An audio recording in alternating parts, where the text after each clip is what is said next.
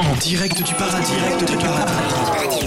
Nous retrouvons notre Seigneur Tout-Puissant. Retrouvons notre Seigneur Tout-Puissant dans, dans la Bible relue par Dieu, par Dieu. Je ne veux pas choisir entre les chrétiens et les juifs. Non. Les chrétiens, je les vois comme des paparazzis. Vous regardez la télé et hop, vous voyez un mec en blanc dire Dieu interdit le préservatif. Eh bien moi je crie, mais pas du tout. Mais il n'y a même pas le mot préservatif, ne serait-ce qu'une seule fois dans la Bible. Et, le mec en blanc continue à parler et il dit Ouais, Dieu est super contre le préservatif et je lui parle tous les jours. Non mais mec, pas du tout, on se parle pas du tout, tu es mythomane ou drogué, mais euh, c'est fini, hein. moi je ne parle plus à personne depuis Moïse, ok? Déjà que quand je disais des consignes simples, genre tu ne tueras point, euh, vous arriviez quand même à, déformer mes propos. Alors là, c'est fini, je ne dis plus rien. Les juifs, bah, ils sont super compliqués. Ils ont des bibles, des métabibles, des guides de lecture dans des langues mortes incompréhensibles, et tout ça juste pour rire. Hein. Euh, un jour, j'ai ouvert le Talmud, j'ai cru lire le mode d'emploi d'un lance-missile en polonais. je vais sur Terre, je rencontre un juif et je lui dis Eh ben alors dites-moi votre Torah là. Elle est en deux parties. La loi écrite, qui est dans la Bible donc, et la loi orale, c'est ça? Alors le juif me dit Oui. Alors je continue, je dis Mais alors du coup, euh, vous avez une loi orale qui est écrite. C'est ça, hein? Alors là, il plisse les yeux, il me dit Excusez-moi, euh, vous êtes juif? Alors je me gratte le menton, je pense à mon fils qui est juif et je lui dis ben c'est compliqué en fait. Il me dit ah bah si c'est compliqué, vous êtes sûrement juif. Je me suis posé la question d'ailleurs, euh, est-ce que je suis juif? Parce que d'après les juifs, on est juif que si notre mère est juive, et Dieu a créé les hommes. Donc je pense que selon les juifs, non seulement je suis juif, mais en plus je suis une femme. Bref. À l'époque, euh, ben, il n'y avait que des juifs. Euh, et Moïse, ben, c'était leur chef. Il était donc super compliqué.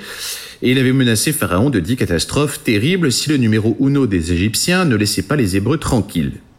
Je suis très mauvais en catastrophes et je n'aime pas faire mal aux gens. C'est plutôt la spécialité des humains. Je prends un cahier et je note dix catastrophes que je trouvais les plus épouvantables. Premièrement, il sera impossible de mettre une clé USB dans le bon sens du premier coup. Deuxièmement, sur Internet, tout le monde pourra donner son avis à tout le monde. J'étais un peu paralysé par le 2 parce que euh, je me disais, est-ce que Pharaon mérite vraiment ça? Et puis, est-ce qu'il a Internet à propos? Alors, je jette mon œil immense sur l'Égypte et je vois des catastrophes. Des catastrophes, des catastrophes, des catastrophes partout. Vous vous souvenez que Moïse était le bébé le plus chanceux du monde? Mais je pense que c'était aussi l'homme d'âge mûr le plus chanceux du monde. Bim, un nuage de sauterelles, bim, une éclipse de soleil, etc. Il hurlait dans la rue Dieu vous punit Et moi, ben, j'étais derrière lui et je rassurais les gens en disant Alors, oui, c'est ça, ou bien, euh, vous savez, les sauterelles, on a ça tous les ans. Hein. C'est le climat qui veut ça.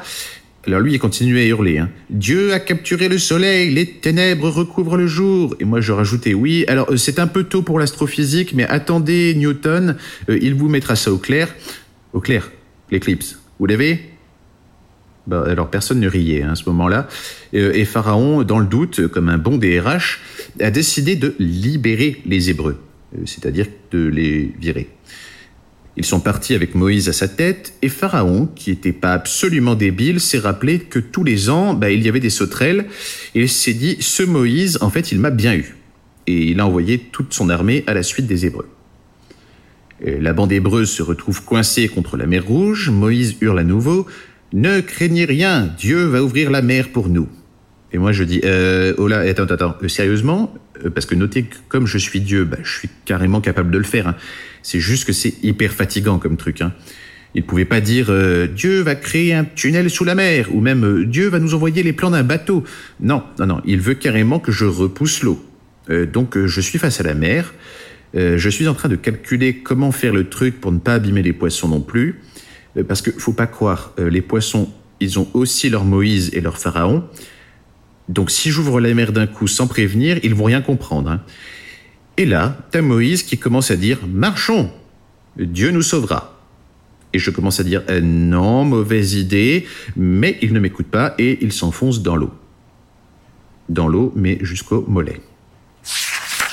Attendez, quoi? Les Hébreux traversent la mer à pied. Ben, je suis hyper perturbé en fait sur le moment et je me dis ben, comment c'est possible? Euh, Est-ce qu'il y aurait un autre dieu qui aurait pris le relais? Et puis je regarde ça de près.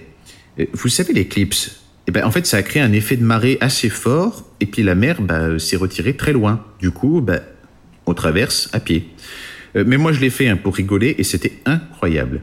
Alors, je remonte la colonne des Hébreux pour voir Moïse, je le félicite, il me dit ultra intense, c'est parce que Dieu est avec moi. Et je dis ouais, et il me dit, ben c'est pas tout, parce que je vais aller rencontrer Dieu, et il me donnera les dix commandements. Ce qui voulait dire encore du travail pour moi.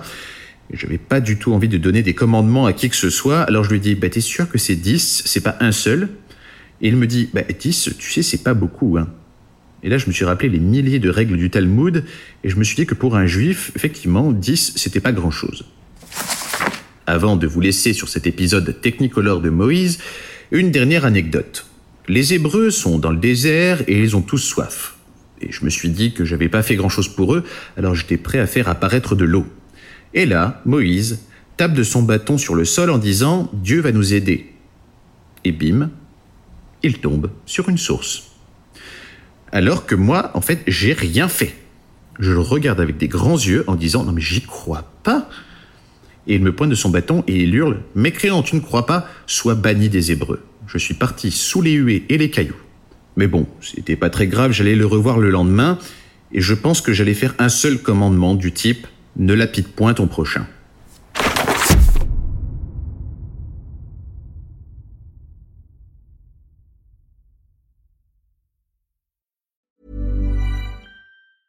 Hey, it's Paige DeSorbo from Giggly Squad. High quality fashion without the price tag. Say hello to Quince. I'm snagging high-end essentials like cozy cashmere sweaters, sleek leather jackets, fine jewelry, and so much more. With Quince being 50 to 80% less than similar brands. And they partner with factories that prioritize safe, ethical, and responsible manufacturing. I love that. Luxury quality within reach. Go to quince.com slash style to get free shipping and 365 day returns on your next order. Quince.com slash style.